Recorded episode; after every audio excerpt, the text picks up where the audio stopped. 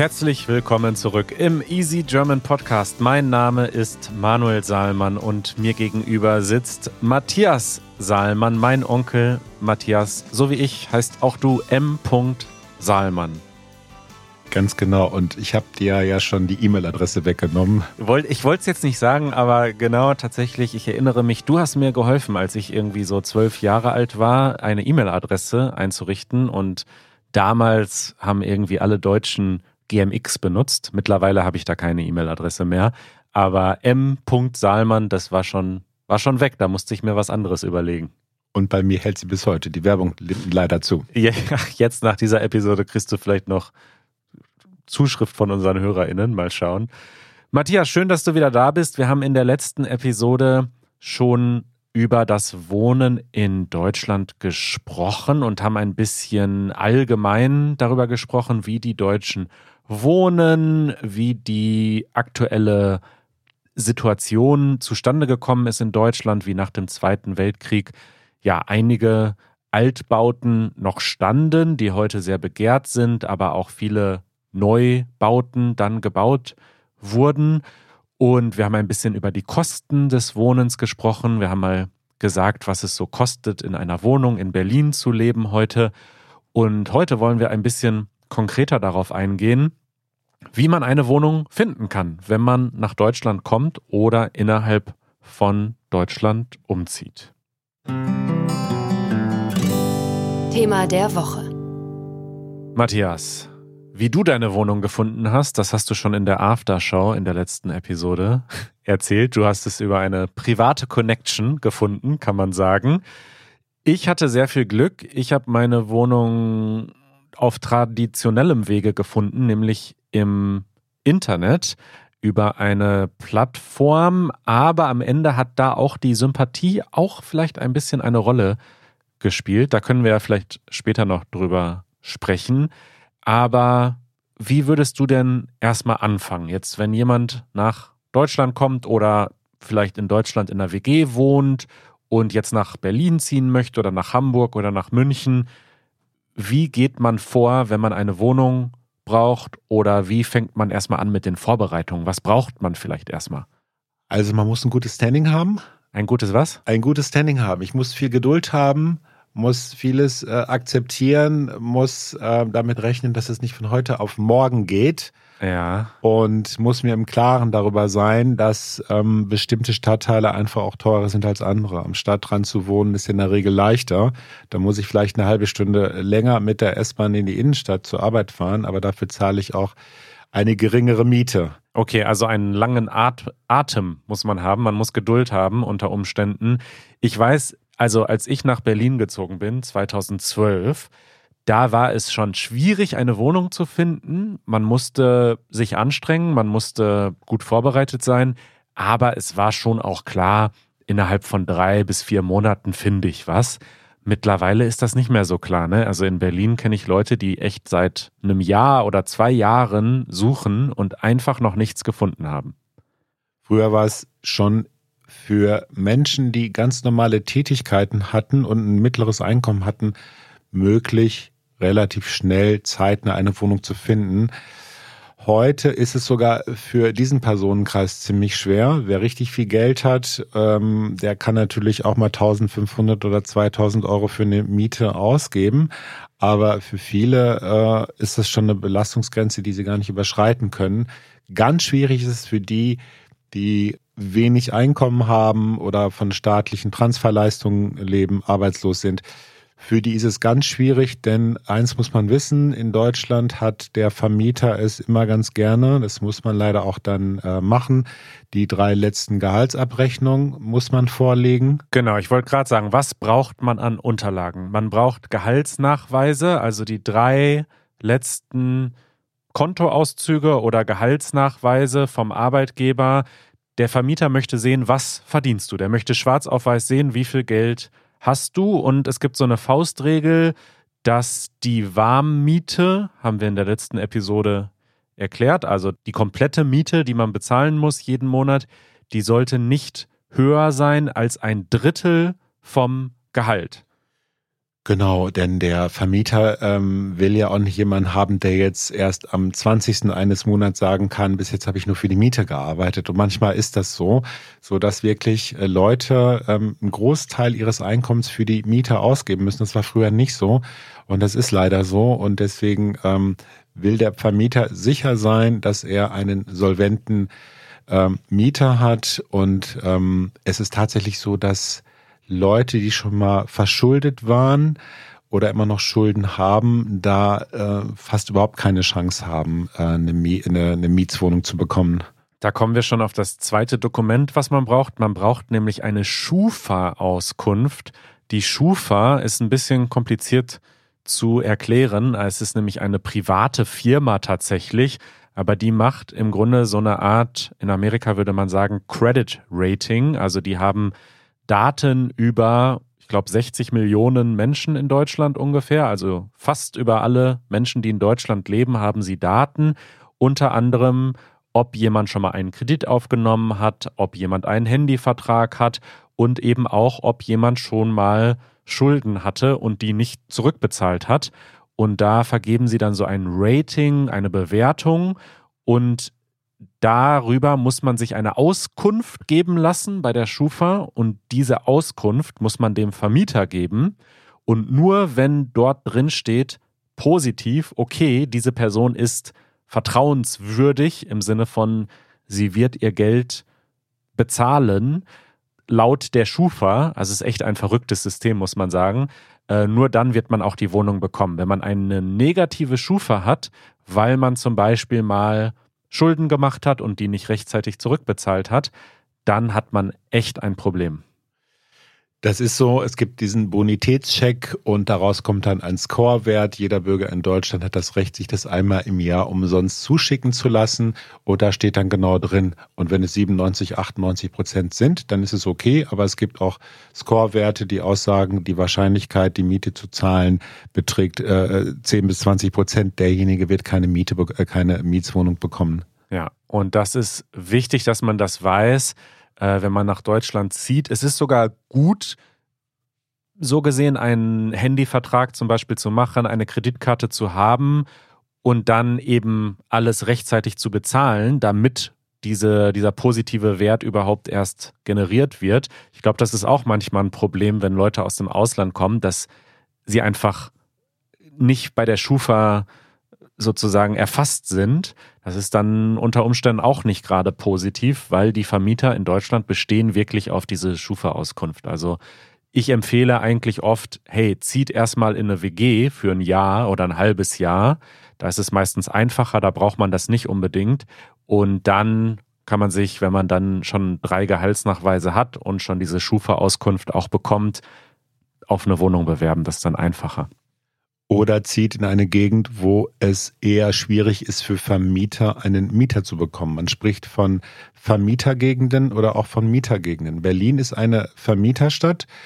Da kann sich der Vermieter aussuchen, wen er nimmt. Es mhm. gibt aber auch ähm, Städte, die strukturschwach sind im Ruhrgebiet, in Ostbayern, im Harz. Ähm, da ist hoher Leerstand und da freut sich jeder Vermieter, wenn er seine Wohnung vermietet und ist da nicht ganz so streng mit seinen Kriterien und freut sich einfach, wenn er da jemanden hat, weil Leerstand ist teuer und tut keiner äh, Wohnung und keinem Haus gut. Ja. Das dritte Dokument, was man auch immer mitschicken soll, wenn man sich für eine Wohnung bewirbt, ist, tolles Wort, die Mietschuldenfreiheitsbescheinigung. Das heißt, der bisherige Vermieter der muss bescheinigen, muss er auch wirklich, ist äh, gesetzlich vorgeschrieben, dass man keine Mietschulden hat. Das heißt, dass man seine Miete immer pünktlich bezahlt hat und dass man keine Schulden hat bei diesem Vermieter. Und das ist dem neuen Vermieter oder der Vermieterin immer ganz, ganz wichtig zu sehen, ja, diese Person hat in der Vergangenheit ihre Miete bezahlt. Und wenn der alte Vermieter ganz nett ist, kann er auch noch schreiben, dass der Mieter sich immer an das Mietrecht gehalten hat. Das heißt, er hat immer schön äh, den Müll vernünftig äh, sortiert oder hat keine Partys äh, jedes Wochenende gefeiert. Ja, echt, das, das hilft in Deutschland auch nochmal dazu, wenn man sagt, diese Person war ordentlich, hat ihren Müll getrennt und hat nach 10 Uhr keinen Krach mehr gemacht. So ungefähr. Und was macht man, wenn man neu in Deutschland ist und gar keine vorherige Wohnung hatte und gar keinen vorherigen Vermieter hat? Da muss man sich einfach mit dem Vermieter einigen. Also vieles geht natürlich auch über Sympathie und äh, nicht alle Vermieter sind so streng. Es gibt auch Vermieter, die sind sozial eingestellt, die äh, nehmen auch gerne Mieter auf, äh, die sozial vielleicht nicht so gut aufgestellt sind. Es gibt ja auch Genossenschaften, die auch eher einen sozialen Auftrag haben. Da sind die Mieten auch relativ gering. Was ist also, das, eine Genossenschaft? Also eine Genossenschaft ist halt ähm, ähm, etwas Gemeinnütziges, ein gemeinnütziger Verein, der sich zum Ziel gesetzt hat, für seine Mitglieder günstige Wohnungen zu bauen und zu ähm, vermieten, obwohl die Leute dann keine Mieter sind, sondern Nutzer. Die haben so einen Dauernutzungsvertrag, können nicht gekündigt werden und leben zu relativ günstigen äh, Bedingungen und äh, haben letztendlich, wenn sie das in der Großstadt haben, schon sehr viel Glück, weil die Mieten doch sehr gering sind.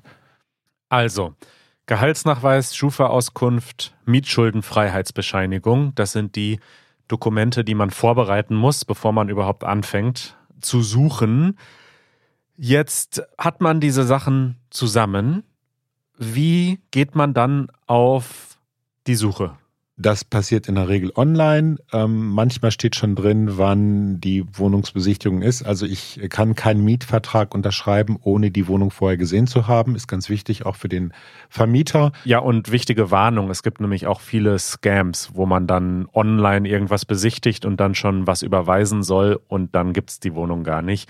Also immer besichtigen, bevor man irgendwas unterschreibt oder gar überweist. Dann gibt's ganz harte Massenbesichtigungen, die sind natürlich ziemlich übel.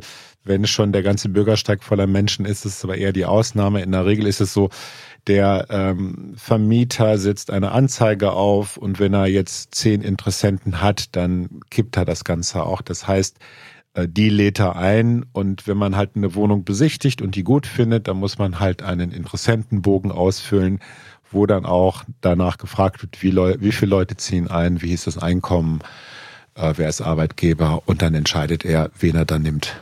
Genau. Du hast gesagt, in der Regel läuft es online. Also es gibt große Plattformen. Die bekanntesten sind Immobilien Scout 24 und Immonet. Und Immonet. Und es gibt natürlich noch so WG gesucht und sowas. Das ist dann aber eher, wie der Name schon sagt, für WGs oder manchmal so für private Untervermietung oder so.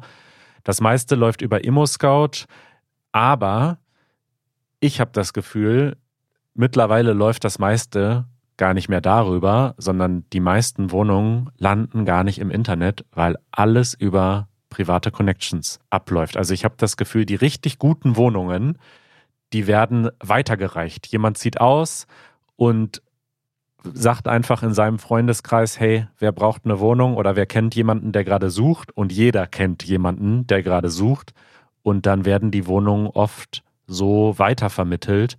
Bei mir war es tatsächlich so ähnlich. Also ich habe meine Wohnung über Immobilien Scout gefunden, aber sie war nicht vom Vermieter dort eingestellt, sondern von dem vorherigen Mieter der wollte früher raus aus seiner Wohnung, hatte aber drei Monate Kündigungsfrist und deswegen hat er selbst einen Nachmieter gesucht. Das kann man, man manchmal machen, kommt auf den Vermieter an. Und da gab es dann Sympathie und er hat auch nur drei Parteien eingeladen und hat dann gesagt, okay, ich schlage dich vor dem Vermieter und so habe ich diese Wohnung bekommen. Also das kann auch passieren, dass man sozusagen vorgeschlagen wird vom Vormieter und der Vermieter dann sagt, okay, nehme ich an den Vorschlag, diese Person bekommt die Wohnung. Das ist in der Regel nur bei privaten Vermietern der Fall. Bei den großen Genossenschaften oder städtischen Wohnungsbaugesellschaften ist es tatsächlich so, dass die das zur Kenntnis nehmen, aber man keine Sicherheit hat, dass die tatsächlich dann einen gewünschten Nachmieter tatsächlich nehmen. Hm. Ja, ja, muss man ein bisschen Glück haben. Ich hatte da echt Glück. Aber ich finde, das ist wichtig zu wissen. Klar, man muss auf Immobilien Scout sein, man muss dort äh, sich so einen Suchauftrag einstellen und am besten so Benachrichtigungen auf dem Handy haben und so. Aber man muss auch alle Leute aktivieren, die man kennt in der Stadt und sagen, Leute, ich suche, wenn ihr was hört, sagt mir Bescheid. Und was man natürlich auch machen kann, es gibt äh, viele Leute, die mal für ein halbes Jahr äh, in ein anderes Land gehen, dass man einen ähm, Zeitmietvertrag hat und dann in eine möblierte Wohnung geht und klar ist, ich habe jetzt ein halbes Jahr Zeit und kann dann in, der, äh, in Ruhe nachschauen, ähm, ob ich dann äh, in der Zeit eine eigene Wohnung finde. Genau, das ist ein super Tipp. Also in Berlin ist es sehr, sehr schwierig, einen unbefristeten Mietvertrag zu bekommen, also einfach eine Wohnung, die man dann hat, solange wie man will. Es ist deutlich einfacher, ein WG-Zimmer zu finden oder eine Wohnung für vier Monate oder sechs Monate zur Untermiete, weil die Person, die da eigentlich wohnt, zum Beispiel ein Semester im Ausland macht oder so. Und wenn ich dann einen richtigen Mietvertrag habe, dann ist er der in der Regel unbefristet. Und dann kann mir so schnell auch nichts passieren, solange ich regelmäßig meine Miete zahle und mich an das Mietrecht halte und nicht den Vermieter zum Beispiel bedrohe, wie auch immer. Also das ist ein relativ hohes äh, Rechtsgut und äh, aus meiner Wohnung kann ich so schnell nicht rausgeschmissen werden. Die Ausnahme ist, passiert ungefähr, habe ich letztens gelesen, 80.000 Mal im Jahr in Deutschland, wenn der Vermieter auf Eigenbedarf klagt. Wenn der Vermieter im Rheinland lebt und hat in Berlin eine Wohnung, die ist vermietet und sein Sohn zieht zum Studium nach Berlin, dann kann er schon auf Eigenbedarf klagen und dann muss der Mieter auch nach drei oder sechs Monaten ausziehen. Das ist der Fall. Bei Härtefällen geht das nicht, wenn es zum Beispiel Leute sind, die ein gewisses Alter haben oder eine Behinderung haben oder eine alleinerziehende Frau, die kann nicht jetzt so schnell da ähm, mit Gerichtsentschluss ähm, der Wohnung verwiesen werden. Aber äh, in der Regel ähm, passiert das schon häufiger, dass private Mieter auf Eigenbedarf eine Kündigung. Private Vermieter. Private Vermieter auf Eigenbedarf äh, klagen und dann ähm, muss der Mieter ausziehen. Genau, also eine Person, die privat ein oder zwei Wohnungen besitzt, die kann dann schon sagen, ich selbst möchte da wieder einziehen oder jemand aus meiner Familie. Dann ist das Eigenbedarf, das kann man dann anmelden und dann muss der Mieter da raus. Aber wenn man zum Beispiel, so wie ich, in einer Wohnung lebt, die zu einer Firma gehört und die Firma hat hunderte oder tausende Wohnungen in Deutschland, die können mich da nicht rausschmeißen. Solange ich mich gut benehme und meine Miete zahle, kann ich da bis zu meinem Lebensende wohnen. Die dürfen mich da nicht rausschmeißen. Genau, solange ich halt meine Pflichten erfülle und meine Miete zahle. Einmal im Jahr hat der Vermieter auch das Recht, die Miete zu erhöhen, muss halt im gewissen Rahmen sein, darf eine bestimmte äh, Prozentgröße nicht überschreiten, muss sich an den Mietspiegel halten. Was ist das, Mietspiegel? Gibt es für größere Städte, da wird genau festgelegt, ähm, ist es eine gute, eine mittlere oder eine einfache Lage, wie ist die Wohnung ausgestattet? Also ich kenne es noch aus den 80er Jahren, da stand noch tatsächlich drin, Ofenheizung, Innentoilette, Innenbad oder alles auf dem Flur. Also da kommt es drauf an, in welchem Bereich ist die Wohnung und wie ist sie ausgestattet und danach kann der Vermieter dann auch äh, die Miethöhe festlegen. Also man darf in Deutschland nicht einfach sagen, okay, die Miete ist jetzt 500 Euro mehr als letztes Jahr, sondern es muss sich nach den Mieten richten, die üblich sind in der Gegend und für eine Wohnung. Eine Luxuswohnung darf mehr kosten als eine ganz einfache, unsanierte Wohnung, aber in dem Bereich muss es sich abspielen. Man darf die Miete um 5% erhöhen vielleicht, aber mehr auch nicht. Und er kann als Vermieter auch die Miete deswegen ein bisschen erhöhen, wenn er die ähm, Wohnqualität erhöht. Das heißt, wenn er zum Beispiel einen Aufzug einbaut, wenn er das Haus dämmt, das heißt, die Mieter brauchen weniger zu heizen, wenn er neue Fenster einbaut, dann kann er auch die Miete ein bisschen raufsetzen.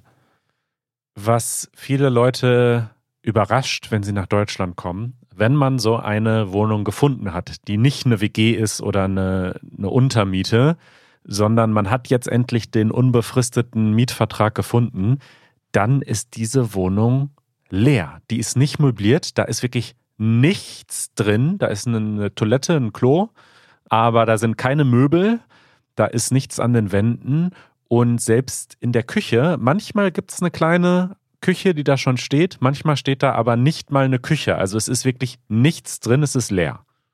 In der Regel ist es leer. Früher gab es immer noch die Spüle und den Herd zum Kochen. Das ist mittlerweile aber auch nicht die Verpflichtung, sodass man damit rechnen muss, dass man sich alles selbst organisieren muss, was ich persönlich auch ganz schön finde, wenn ich selbst meine eigenen Sachen da reinbringen kann. Genau, du hast ja in der letzten Episode erzählt, du lebst gerne sehr gemütlich und auch so, wie du das gerne. Also das ist der Vorteil. Ne? Man, ich finde ich find das zum Beispiel aus deutscher Sicht ziemlich verrückt, dass man in Amerika häufig in ein möbliertes Haus zieht oder sogar ein Haus kauft und da sind dann schon Möbel drin. Und dann habe ich Möbel in meinem Haus, die hat jemand anderes für mich ausgesucht. Also das ergibt für mich irgendwie keinen Sinn. Wir Deutschen, wir sind da in der Hinsicht individualistischer, dass wir sagen, nee, ich möchte selbst, am Ende fahren eh alle wieder zu Ikea und kaufen dieselben drei Sachen, aber wir möchten uns dann schon aussuchen, welche IKEA-Möbel wir uns kaufen. Und im Idealfall ist es dann so, dass die Wohnung saniert ist und überall die Wände weiß gestrichen sind. Und so wie ich es vorfinde, so muss ich es dann noch hinterlassen. Genau, das ist meistens die Pflicht im Mietvertrag, dass wenn man auszieht, muss man streichen, damit der nächste auch wieder blitzeblanke weiße Wände hat. In der Realität läuft es aber häufig so, gerade wenn man so Wohnungen weitergibt, so wie ich das gerade beschrieben habe, dass man schon den nächsten aussucht, dass man sagt, na gut, du kriegst die Wohnung, aber ich äh, streiche hier nicht. Also musst du selbst machen oder muss halt damit leben, dass es nicht gestrichen ist. Dann muss ich halt zusehen, wenn ich dann ausziehe und der Vermieter verlangt es, dass ich streiche, dann muss ich halt alles weiß streichen. Ist natürlich nicht so schwer, wenn vorher auch alles weiß war. Wenn die Wände vorher dunkelgrün gestrichen sind, muss ich halt zweimal drüber streichen. Das ist ein bisschen aufwendiger. Man muss halt gucken, wie der Zustand der Wohnung ist, wenn ich jetzt einen neuen Mietvertrag unterschreibe. Äh, es gibt auch äh, Wohnverhältnisse, da sind die Wohnungen nicht saniert. Da muss ich auch nicht sanieren, wenn ich ausziehe. Aber wenn ich es gut vorfinde, dann muss ich es auch so hinterlassen. Ja, so funktioniert das, wenn man eine Wohnung mietet. Man hat den Mietvertrag bekommen, man unterschreibt, dann muss man noch Geld bezahlen. Maklergebühren gibt es nicht, wenn man eine Wohnung mietet. Doch, du sagst doch. Also ähm, auf alle Fälle muss man den Makler dann auch bezahlen. In der Regel hat der Makler auf dem Mietwohnungsmarkt nicht mehr so viel äh, ähm, Relevanz Einfluss. in Berlin gar nicht, weil man nämlich äh, Mieter dürfen keine Makler mehr bezahlen. Das dürften maximal Vermieter und das ist aber in Berlin nicht nötig, weil so viele Leute Wohnungen suchen. Deswegen es gibt quasi keine Makler mehr für Wohnungen, die vermietet werden, nur ja. für zum Kaufen. Früher war es halt so, genau, hauptsächlich ist der Makler aktiv bei ähm, Verkäufen und früher hat er tatsächlich auch gesucht für Leute, die in die große Stadt gekommen sind. Aber das ist eher vorbei und an, ansonsten muss dann der Vermieter, wenn der einen solventen Mieter sucht, dann die Gebühr an den äh, Makler zahlen. Genau, also das ist neu, dass Makler, die sozusagen deren Job es ist, Wohnungen zu vermitteln, dass die eigentlich nur noch eine Rolle spielen, wenn man eine Wohnung oder ein Haus kauft, aber nicht mehr so sehr bei Mietverträgen, weil es ein Gesetz gibt, dass die nur vom Vermieter bezahlt werden dürfen, nicht vom Mieter. Vom Auftraggeber. Wenn ich allerdings als Suchender einen Makler einschalte, dann muss ich den auch bezahlen. Dann sucht der Makler für mich auch eine Mietswohnung. In der Regel lohnt sich das aber für die nicht, weil ähm, so hoch ist die Provision dann nicht und deswegen haben die sich mehr auf das Feld äh, Kauf und Verkauf ähm, spezialisiert. Genau. Was man dann noch bezahlen muss, ist die Kaution. Das sind in der Regel drei Monatsmieten. Die kriegt man zurück, wenn man ausgezogen ist. Aber wenn man zum Beispiel die Wohnung dann kaputt hinterlässt und den Boden kaputt gemacht hat oder die Wände nicht gestrichen hat, dann kann der Vermieter sagen, okay, dann be bezahle ich diese Sachen aus der Kaution. Aber wenn man alles ordentlich gemacht hat, dann kriegt man dieses Geld am Ende zurück wenn ich immer meine Miete bezahlt habe. Der kann das auch einfordern, wenn ich zum Beispiel Mietrückstände habe, dann wäre das auch noch eine Sache. Klar. Aber das ist auch nochmal wichtig zu wissen, man muss dann schon auch ein bisschen Geld gespart haben, weil wenn man dann den Mietvertrag bekommt, muss man die erste Miete zahlen und drei Monatsmieten Kaution. Das ist dann schon unter Umständen ein Batzen Geld. Ja, was gibt's noch zu wissen? Äh, also wichtig ist vielleicht noch zu sagen, es gibt natürlich Hilfe, wenn man sich keine Wohnung leisten kann. Wir haben das in der letzten Episode schon mal so angesprochen, dieses, dieses Recht auf Wohnen. Das heißt, wenn man zum Beispiel arbeitslos ist in Deutschland und gar kein Geld hat, um die Miete zu bezahlen, dann übernimmt das der Staat. Genau, ich glaube, das hatten wir auch schon mal in der Sitzung über das soziale System in Deutschland oder das Sozialsystem. Ähm, wenn ich arbeitslos werde, dann verarme ich, aber ich verelende nicht. Das heißt, ich habe schon das Recht, in meiner Wohnung zu bleiben und bekomme halt ähm, dann vom Staat die Kosten für die Warmmiete erstattet. Das heißt, ich zahle dann nur noch Strom und Internet, aber ich kann in meiner Wohnung bleiben, es sei denn, ich bin alleine und habe 150 Quadratmeter. Das zahlt der Staat nicht, aber ich muss nicht gleich ausziehen. Hilft der Staat auch bei der Wohnungssuche, wenn man, wenn man obdachlos zum Beispiel ist und gar keine Wohnung hat? Kriegt man da Hilfe oder muss man das komplett alleine organisieren? Also ich bin ja Sozialarbeiter und unterstütze schon Leute, die gerne ausziehen möchten, die in prekären Wohnverhältnissen leben. Es gibt auch Straßensozialarbeiter, die versuchen natürlich die Leute, die obdachlos sind, die sie schon kennen, die draußen schlafen, zumindest erstmal in Gemeinschaftsunterkünfte zu bringen, dass sie gerade im Winter dann äh, halbwegs untergebracht sind. Aber klar, das ist die Aufgabe von Sozialarbeitern, bei der Vermittlung von Wohnungen äh, zu helfen. Das äh, ist eine klassische Arbeit, aber ist natürlich in äh, Städten wie Hamburg und Berlin ziemlich schwierig. Was noch dazu kommt, wenn ich zum Beispiel einen ähm, Job habe, der einfach nicht so gut bezahlt wird und ich habe hohe Mietsteigerungen, dann gibt es das Instrument des Wohngeldes zahlt die Gemeinde. Das heißt, sie bezuschusst deine Miete. Also ich habe Klienten, die haben eine Wohnungsmiete von 600 Euro warm, die kriegen 300 Euro noch vom Staat dazu, weil ihre Rente einfach relativ gering ist. Muss man halt einen Antrag stellen, aber ähm, wenn man den einmal gestellt hat und es bearbeitet, dann kriegt man in der Regel für zwölf Monate eine Bewilligung und man muss dann nach zwölf Monaten wieder einen neuen Antrag stellen. Aber das ist auch ein Instrument, damit die Leute ihre Wohnung behalten können und ähm, nicht ihr ganzes Geld dafür ausgeben müssen. Du hast das Thema Wohnungslosigkeit, Obdachlosigkeit angesprochen. Wie groß ist das Problem in Deutschland? Kannst du das quantifizieren? Weißt du, wie viele Leute auf der Straße leben im Vergleich zu anderen Ländern? Also ich glaube, das sind so 50 bis 60.000 Menschen. Man muss unterscheiden, es gibt einmal wohnungslose Menschen und einmal obdachlose Menschen. Obdachlose Menschen sind die, die man sieht in der Einkaufszone, die auch nachts dann draußen übernachten.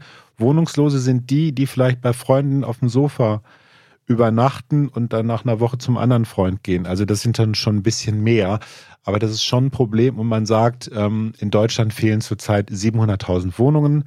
Und die Politik versucht pro Jahr ein paar hunderttausend zu bauen, aber kommt nicht hinterher, weil es ähm, Baustoffmangel gibt zu wenig Personal. Fachkräftemangel. Und, genau, und ähm, zum Teil sind die Baukosten auch gestiegen. Hm. Aber ich wollte noch gerne eine Sache sagen, als Instrument äh, des Staates auch, um Leute in den Wohnungen zu lassen, das sind die Ämter für Wohnungsnotfälle. Es gibt manchmal wirklich äh, tragische Geschichten, dass Menschen aus welchen Gründen noch immer die Miete nicht zahlen konnten, dass ein großer Mietrückstand vorhanden ist.